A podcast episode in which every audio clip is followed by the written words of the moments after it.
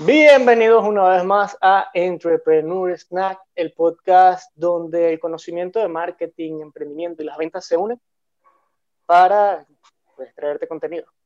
El día de hoy, como la mayoría de las veces, está conmigo David Ascanios, CEO y fundador de Ascanios Agency, y mi persona, Nicolás Quintero, CEO de Ascanios Agency. El día de hoy vamos a estar hablando de un tema que me fascina. Vamos a estar hablando del documental El Dilema de las Redes Sociales y que quédate para más.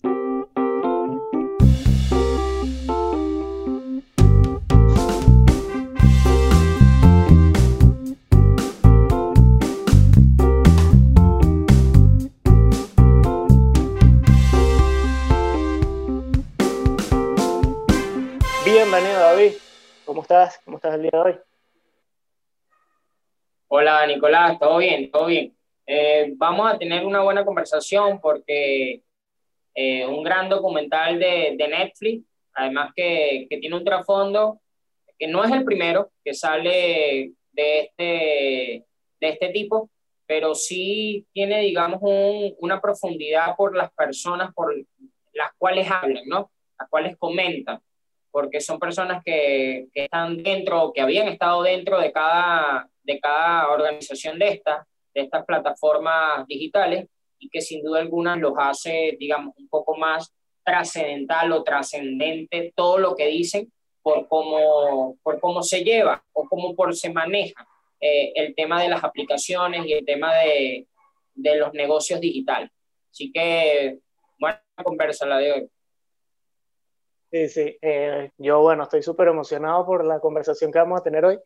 Me pareció increíble la perspectiva que le dio el, el documental El dilema de las redes sociales eh, a todo este mundo digital, porque como tú dices, hay muchísimos, muchísimos documentales que podemos ver que tienen como este mismo enfoque, pero eh, digamos que es diferente verlo desde una persona que habla desde afuera, que asume o presume ciertas cosas, desde personas que están desde dentro y que incluso son creadores de muchas de estas funciones que conocemos dentro de las redes sociales. Cuéntame qué fue lo que más te... Bueno, para los que no conozcan, un breve resumen, así sin mucho spoiler, para los que no conozcan de, de qué se trata el dilema de las redes sociales. Está complicado hacerlo sin mucho spoiler, pero bueno. Em, el dilema de las redes sociales básicamente aborda eh, una perspectiva del mundo digital desde cuáles son las sombras que realmente traen las redes sociales, cuáles son esas partes negativas que realmente traen las redes sociales cuál es la parte ética humana que existe dentro de las redes sociales y cómo realmente las redes sociales llegaron para mejorar nuestra vida o realmente para afectar. Este, y precisamente ese es como el dilema que existe. O sea, tenemos una herramienta que hace cosas muy buenas, pero que también hace cosas muy malas. Eso, bueno, básicamente creo que es un resumen así súper súper, súper amplio, ¿no? De, de, lo que es el... Sí. De lo que es el documental. Sí, súper, súper amplio porque más o menos la gente se puede imaginar de qué trata este documental, pero, pero hay que verlo, ¿no? Porque sin duda alguna tocan puntos muy importantes, muy importantes de, de, de temas de, de cómo percibe el consumidor las redes sociales, ¿verdad? Pero también cómo se crearon las redes sociales, porque al fin y al cabo, eh, ya aquí es mi, mi perspectiva, ¿no? Eh, las redes sociales se crean como un bien común, o sea, para, para digamos, para adelantarse al mundo, para tener ese, ese aspecto, porque si no, lo, si, no lo, si no lo hacían ellos, lo iba a hacer otra persona. Eso, eso es siempre, el tema de la tecnología es así, y de la innovación. Eh, pero nacen de una forma, pero el tiempo o el transcurrir de esa organización los lleva a malversarse los lleva a tener a un mundo totalmente desconocido y, al cual no, no deberían de entrar, porque al fin y al cabo buscan la manipulación de las personas y de los consumidores de forma hasta agresiva, de forma hasta invasiva, eh, por todos los datos obviamente que se tiene dentro de esto.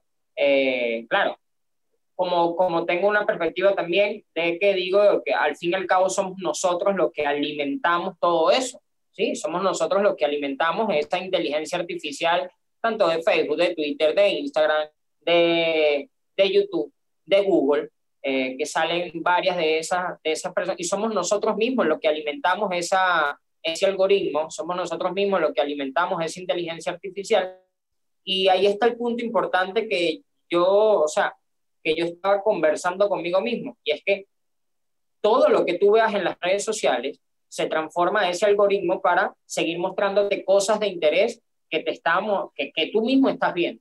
Entonces, en el momento que tú sales de ese, digamos, de esa zona de confort de lo que te gusta ver en las redes sociales, pues el algoritmo te puede llevar al mundo que él desea, ¿sí? Al fin y al cabo es una decisión del ser humano. Entiendo que después psicológicamente, y eso tú lo hablas, tú, tú lo debes de saber mejor, eh, hay, o sea, hay, hay cosas que, que se hacen conscientes para que el consumidor esté la mayor eh, tiempo posible dentro de las redes sociales. Y todo se está creando, todo se creó conscientemente para mantenerte dentro de las redes sociales. Pero al fin y al cabo, es el humano el que decide qué hacer eh, con el algoritmo y qué hacer con, con toda esa persuasión que está dentro de las redes. Sí, creo que hay temas súper importantes acá que abordar. Este, como tú comentas, realmente bueno, digamos que precisamente de eso se trata, ¿no? Del dilema. Eh, pero realmente hay dos posiciones acá, ¿no? Tenemos que, obviamente no se crearon para, para, para digamos, como para lograr algo negativo, pero sin duda alguna se está haciendo. Eh, no sé si comparto mucho la idea de que, no, de que están hechas para lograr algo positivo, porque al fin y al cabo, eh, la forma en cómo están hechos los algoritmos pues obviamente los algoritmos se crean con una función específica y con un objetivo específico. Y esta parte de, los algoritmos que se va retroalimentando, eh, se retroalimenta y va, digamos, buscando nuevas formas de llegar a ese objetivo, pero al fin y al cabo el objetivo que se le coloca es ese. Y en este caso el objetivo, por supuesto, es generar dinero a través de los pilares que mencionan ahí, eh, que son, bueno, mantener entonces a las personas en la plataforma, obviamente mostrarle la mayor cantidad de anuncios, que los anuncios sean efectivos, etcétera, etcétera. Este, pero al fin y al cabo, lo que se busca es que se muestre entonces, digamos que lo que se busca realmente es generar dinero. O sea, más allá de que sea algo humano, es generar dinero. Y ahora el dilema está precisamente en está bien, vas a generar dinero, es obvio que cualquier empresa, cualquier compañía va a buscar generar dinero, pero el dilema ahora está en que hasta qué punto estás llegando para generar dinero, porque realmente estás cambiando conductas de, no solo de, de, los consumidores, sino estás cambiando conductas de una sociedad entera, estás moldeando conductas de una sociedad entera y se ve dentro de estadísticas como por ejemplo la polarización que existe ahora en muchos países y en los riesgos que llega a esta polarización, eh, la desinformación que existe, es algo que de verdad es, es literalmente un dilema. O sea, viéndolo a profundidad, realmente el, el documental hace que veas las cosas desde una nueva perspectiva, que, que veas y digas, sí, chévere, ya yo sé que están recolectando mi data. Y muchas personas todavía se preguntan, ¿están recolectando mi data? ¿y qué importa? Eso no, no me afecta en nada. Pero lo que no se dan cuenta es que realmente afecta muchísimo más allá de lo que creemos, porque puede afectar desde el tema de la democracia, desde el tema de la decisión personal, desde el tema de hacia dónde estamos llevando a nuestra sociedad, eh, incluso desde el tema de la polarización, o sea, literalmente podríamos llegar a una guerra por esa desinformación que, que existe.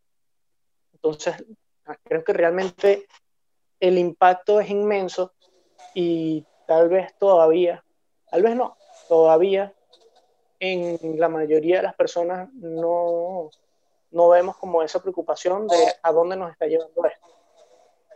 ¿Cuáles son las tres cosas que consideraste más impactantes dentro del documental? Eh,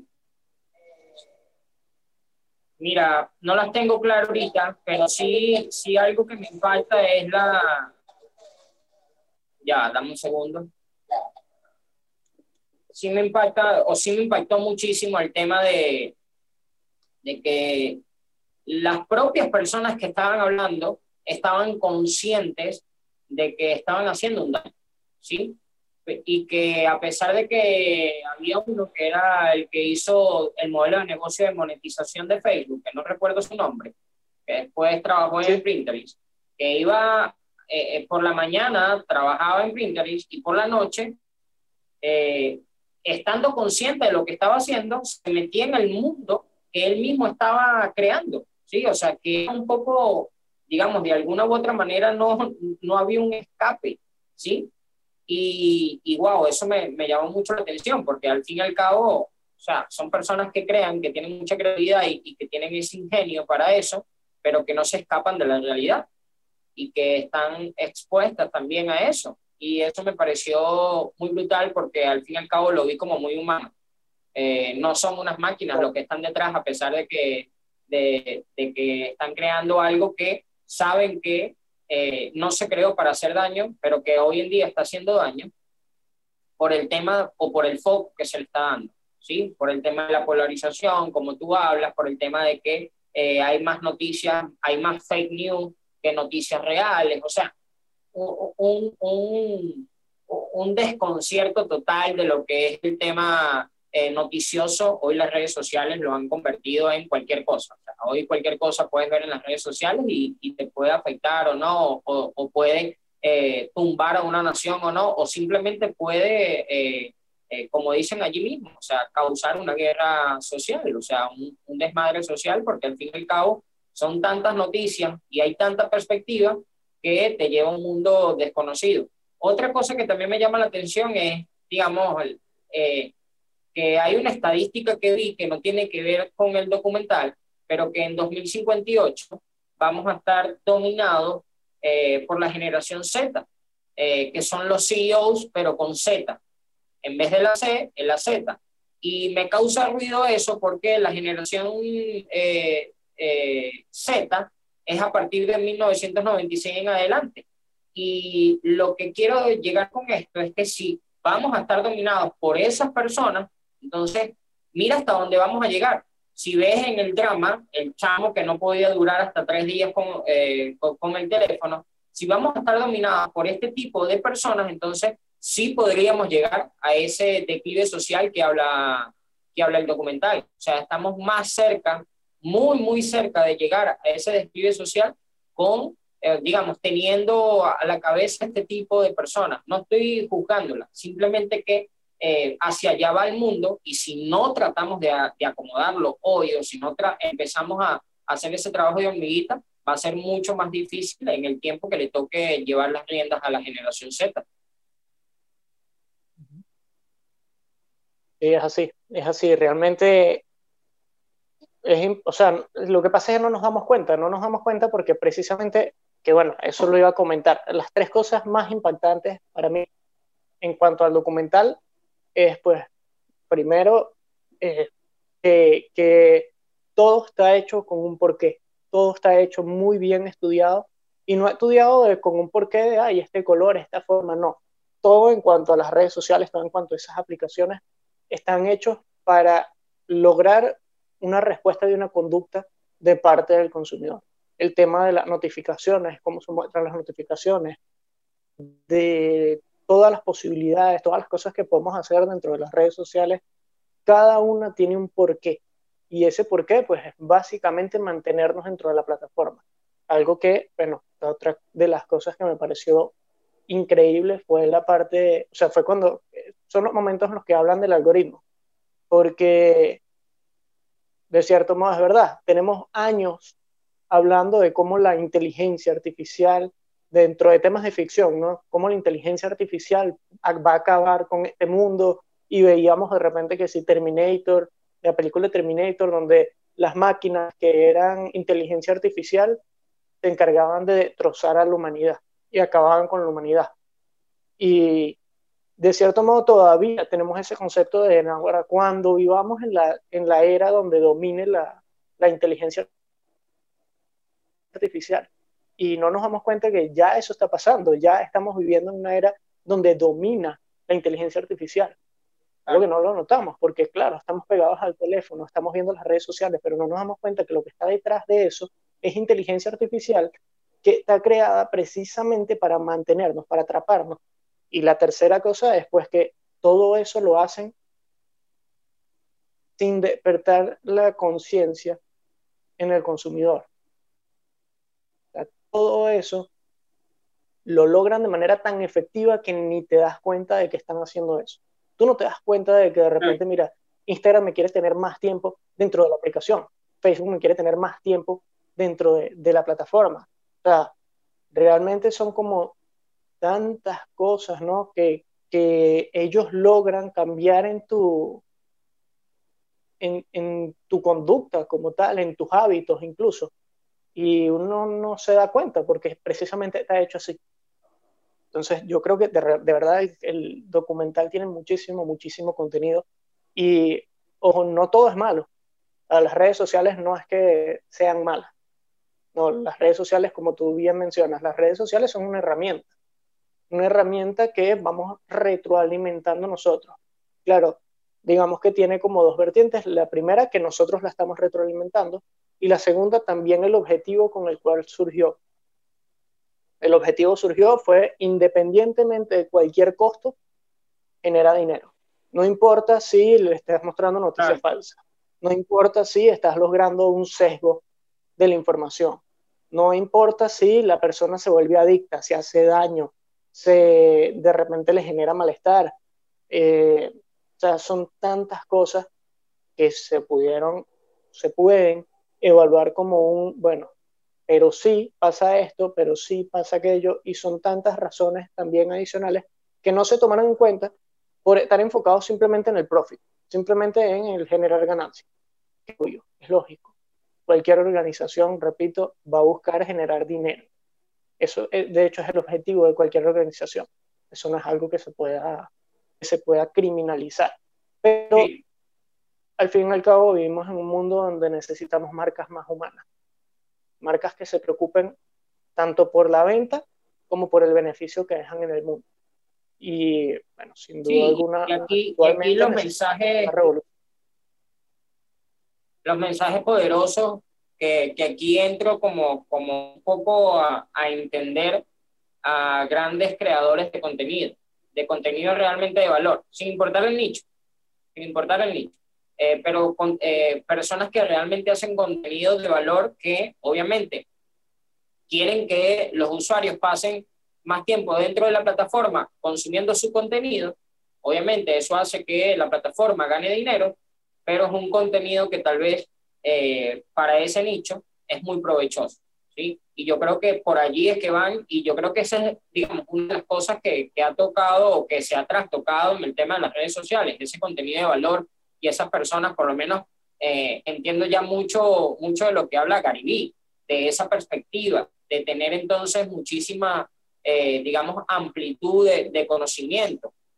Y es lo que hace todo el tiempo en sus redes sociales, o mostrar ese tipo de, de, de, perspectiva, mostrar su perspectiva, mostrar tal cual como es él, eh, sin importar sin importar cuál estigma tengan de las personas de él. O sea, yo creo que Gary Vee eh, primero por ser una persona tan, tan famosa y, tan resonante en este medio, yo creo que es el que da más en el toque. Claro, también por una, una cuestión de que, que comparto mucho su idea, pero Gary Vee eh, habla muchísimo del tema, que no te importa lo que diga la gente, que no importa si estás gordita o flaquita, que son los estigmas que más se pueden agregar a las redes sociales y por las cuales los jóvenes, digamos, pueden tener eh, alguna algún, algo psicológico, ¿no? Lo puede afectar psicológicamente. Entonces yo creo que, que Gary Vee hace un gran trabajo y por eso el éxito que ha tenido dentro de las redes sociales y, y la cantidad de seguidores que, que, están allí con él eh, todo el tiempo, porque a pesar de que él es inversor en Facebook, en Twitter, en varias tecnologías, en varias empresas tecnológicas, eh, comparte esa ideología de eh, no, no discriminar, de no señalar, de siempre aportar. Y bueno, eso es lo, eh, digamos, esa es la cultura que el profeta dentro de sus redes sociales. Me pareció fantástico porque veo este documental, veo su contenido y veo que hacia donde él está hablando y que tiene muchísimos años hablando de eso, es para donde debe ir las personas. ¿sí? Claro, claro, claro. También acá también tenemos que entender que eh, digamos que el estado de madurez, ¿no? En el que se encuentra Gary en el que te encuentras tú, eh, que es diferente al estado de madurez de las personas o de los niños que ya están consumiendo en cuanto a redes sociales, ya están consumiendo contenido en cuanto a redes sociales y que están forjando su personalidad y que están forjando su autoestima y que están forjando muchas cosas personales y que realmente ni siquiera tienen idea de quiénes son. Y pues obviamente estar expuestos a todo eso es bastante delicado y es algo que realmente desconocemos porque nunca hemos vivido esto. Entonces, precisamente, me gustó tanto el, documental porque genera más preguntas. O sea, a pesar de que no genera una respuesta contundente, bueno, esto es lo que hay que hacer, genera más preguntas. Y una frase que dicen eh, dentro del documental es algo que dice más o menos como, bueno, las cosas mejoran siempre, o sea, buscamos la mejora de las cosas solo luego que las criticamos. necesitamos ser críticos con las cosas, necesitamos dudar de las cosas para poder ver más allá, porque si no nos quedamos como que, bueno, esto está bien y hasta aquí queda. Pero realmente podemos ser críticos con las cosas y generar preguntas precisamente para ver luego entonces qué respuesta le damos. Me pareció genial. Eh, quería hablar contigo, como no todo es negativo, por supuesto hay muchas cosas que aprender, sobre todo en cuanto a los negocios. ¿Qué pueden aprender los negocios de esto? Eh, ¿Quieres responder tú? ¿Quieres que responda yo primero? Mira, mira, yo creo que, yo creo que eh, los negocios tienen que aprender algo. Eh, uno, que el futuro de los negocios, el futuro es la data, es la big data, es conocer, eh, digamos, a profundidad tu, tu, consumidor. Ahí está Facebook, ahí está cualquier empresa tecnológica, hasta Uber, ¿sí? Que conoce realmente a su consumidor y hace millones y billones y trillones anuales simplemente con datos. Entonces yo creo que para allá van los negocios, eh, sin duda alguna. Ya, ya venían desde 2006, 2005, 2004 y, bueno, hoy Amazon, que no es una empresa de tecnología como Facebook, que es una empresa de e-commerce, pero eh, utiliza los datos a la perfección. Y por eso es que es una de, las empresas más grandes de, del mundo, ¿sí? Pero eh, para allá van los negocios obviamente con mucha responsabilidad, utilizando los datos con mucha responsabilidad y, teniendo muy en cuenta esta, estas percepciones que no dañen a la juventud, a esa generación que en cualquier momento va a ser la generación de relevo, va a ser las generaciones que va a dominar o que va a llevar los países, el mundo, los negocios, y que necesitan sin duda alguna entender cómo se mueve todo, ¿sí? Necesitan aprender, obviamente, tener su propia perspectiva, pero no necesitan ser manipuladas desde tan pequeña edad, porque sin duda alguna ahí sí nos vamos a joder, o sea, lo, lo, lo estamos enhuecando y lo, lo, estamos llevando a un mundo, a un hoyo negro donde no van a poder salir jamás en la vida. Así. A ver, comparto muchísimo, muchísimo lo que dijiste. De hecho, para mí, tres aprendizajes fundamentales para los negocios del dilema de las redes sociales es, primero, eh, estar enfocado en el lifetime, lifetime value de tu consumidor. ¿Cuánto tiempo le dedica tu consumidor a tu marca? Y aquí, pues antes hablábamos del lifetime value y, y se enfocaba entonces en cuántas veces compraba. ¿Cuántas veces compra?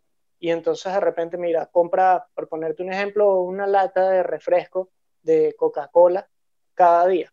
Ah, bueno, ya sabes que cada día, durante cierto tiempo, esa persona te va a generar tanto ingreso. Acá ya se trata de cuánto tiempo interactúa con tu marca, cuánto tiempo simplemente piensa en ti, cuánto tiempo está pendiente de ti, de tu marca, cuánto tiempo compra tu producto. Las marcas sin duda alguna tienen que enfocarse ahorita muchísimo en cuánto tiempo, cuánto tiempo invierte tu cliente, tu consumidor en tu marca, sea como sea, comprándote productos, comprándote servicios, viendo tu contenido, interactuando con tu contenido. ¿Qué tanto esa persona está interactuando contigo, ya sea mentalmente, ya sea en acciones, de cualquier forma? En duda alguna, las empresas, las organizaciones tienen que pensar en cuánto tiempo me dedica cada cliente. y cómo puedo hacer para que me dediquen más tiempo. Número dos, por supuesto, total completa, completo enfoque en el consumidor, como tú dices, o sea, de verdad es meterse en la mente del consumidor y poder hacer las cosas necesarias que esa persona necesita para accionar. Acá, pues obviamente lo vemos desde la forma en cómo eh, colocan los botones, las notificaciones, el contenido, cómo te muestra el contenido. Obviamente acá lo vemos súper a profundidad porque, como tú dices, cómo se enfocan en las marcas, pues manejando la data. Manejando la data y entendiendo entonces, ah, bueno, qué hacen ellos, qué les gusta, cómo lo hacen, qué realmente les, les da esa chispa o qué realmente les enciende entonces ese botón de llamada a la acción. Todo eso para lograr, en este caso, pues una venta, ¿no? Y el tercero, pues apostar al futuro, apostar total y completamente al futuro porque, como tú dices, la data está aquí y la data está aquí para quedarse. A eso no se va para ningún lado. El que crea que las redes sociales se van a eliminar y vamos a volver a lo que era antes de las redes sociales, está bien equivocado, bien, bien equivocado, porque para atrás no, no hay vuelta. Lo único que queda es el futuro y, y, simplemente hacer que, bueno, que los errores que se están cometiendo, modificarlos para ser mejor, pero no para regresar a lo que éramos antes. Sí, sí, comparto totalmente de acuerdo. Las redes sociales no van a desaparecer, simplemente necesitamos eh, tomar un poco más de conciencia para, para, para, el, para el buen uso, para el buen uso y, y, la buena práctica de, de, esas herramientas. Además, yo creo que sí eh, va a haber una legislación. Yo creo que una de las cosas que, que se, debe, de, que se debe hacer es que eh, obviamente las redes sociales no, no, están en un tema legal, o sea, son libres, son tan libres que pueden hacer lo que les dé la gana y hacen lo que les da la gana. Por eso es que eh, tanta, eh, digamos, tantas cosas que, que, no, que no van bien. Pero eh, por eso es que considero, que creo que el futuro es que se va a ver una legislación donde no tengan muchos márgenes así, pero que sí se va a regular un poco el tema de las redes sociales para que sea de mayor bienestar y no de mayor, digamos,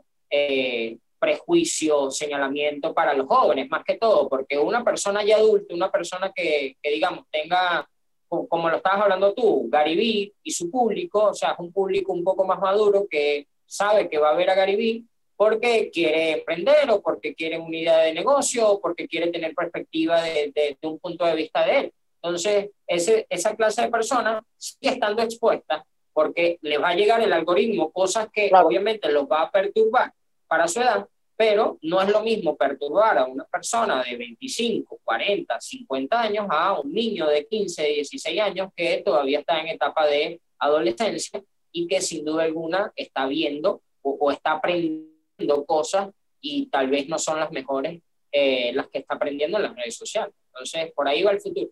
Claro, ojo, cualquiera de las dos, o sea, ninguna de las dos es buena. Dentro de cualquier manipulación, pues obviamente estamos hablando de riesgos. Eh, algo que, por ejemplo, me pareció muy interesante es que o sea, a los jóvenes podemos ver que les afecta de repente en la autoestima y puede generar depresión en los jóvenes. Los adultos, el tema de la manipulación puede llevarlos a un sesgo.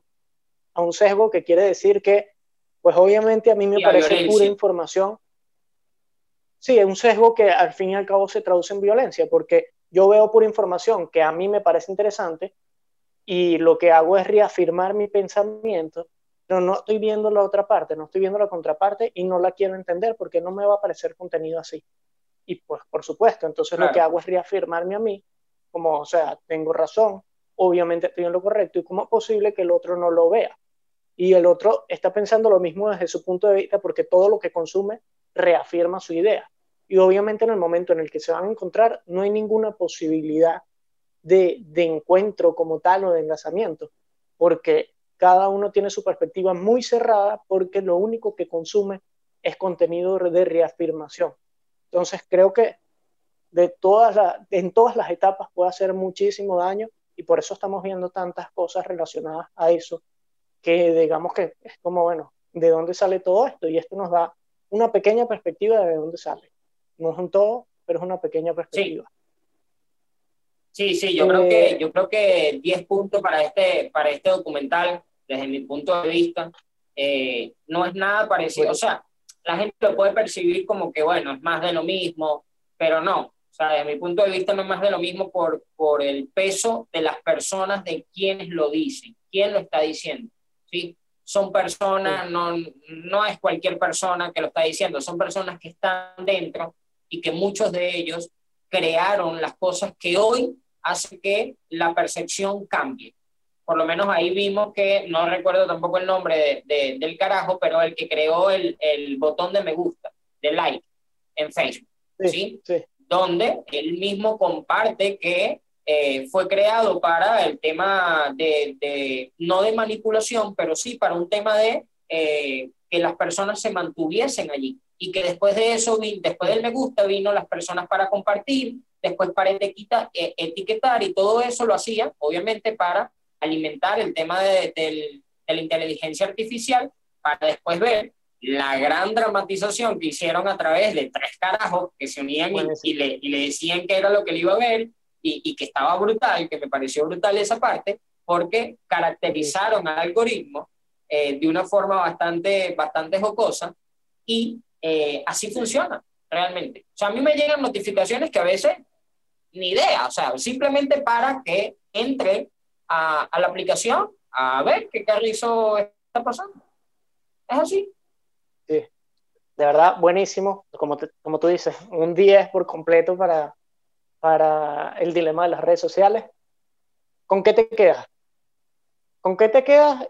Y así súper rapidito, ¿con qué te quedas y qué dirías que puede mejorar el tema de, de las redes sociales? No, mira, me, me quedo, me, me, me, quedo con, con digamos, con, con esa buena fe que tienen la, las empresas tecnológicas. Son creadas para mejorar el mundo, sin duda alguna, para mejorar, eh, eh, digamos, la búsqueda en el tema de Google, para agilizar y para adelantarse al mundo. Sin duda son creadas para mejorar algo todo es creado para mejorar algo. Simplemente que después en el, en el camino eh, se puede malversar. Es como todo, porque entras en un mundo que realmente es, es, de avaricia y el dinero tal vez te pueda hasta sesgar, ¿sí? O sea, puedes dejar a un lado lo que son tus valores, tus valores centrales. Y no estoy, y no estoy diciendo que Facebook e Instagram los han dejado, simplemente que, obviamente, como no hay una regulación, esas plataformas están siendo utilizadas por hackers o están siendo utilizadas por personas que son malas, que quieren hacer el daño y que, como no hay ningún tipo de regulación, pues sueltan cualquier cantidad de cosas ahí. ¿ah? Y hacen que, eh, obviamente, cambie la percepción de las personas. Entonces, yo no culpo a las redes sociales, no culpo, no culpo a las plataformas, sino a aquellas personas que la utilizan de mala manera. ¿sí? Las plataformas van a estar, seguirán existiendo y vendrán muchísimas más. O sea, no, no van a desaparecer y seguirán estando. Sí, yo creo que hay tres modalidades en las que esto se puede mejorar, ¿no? El primero, cambiando el modelo de negocio, que dudo mucho que eso vaya a pasar porque la data está aquí para quedarse. El segundo, pues a través de regulaciones, me pareció súper chévere el tema de regulaciones a través de impuestos por data, que eso no se maneja.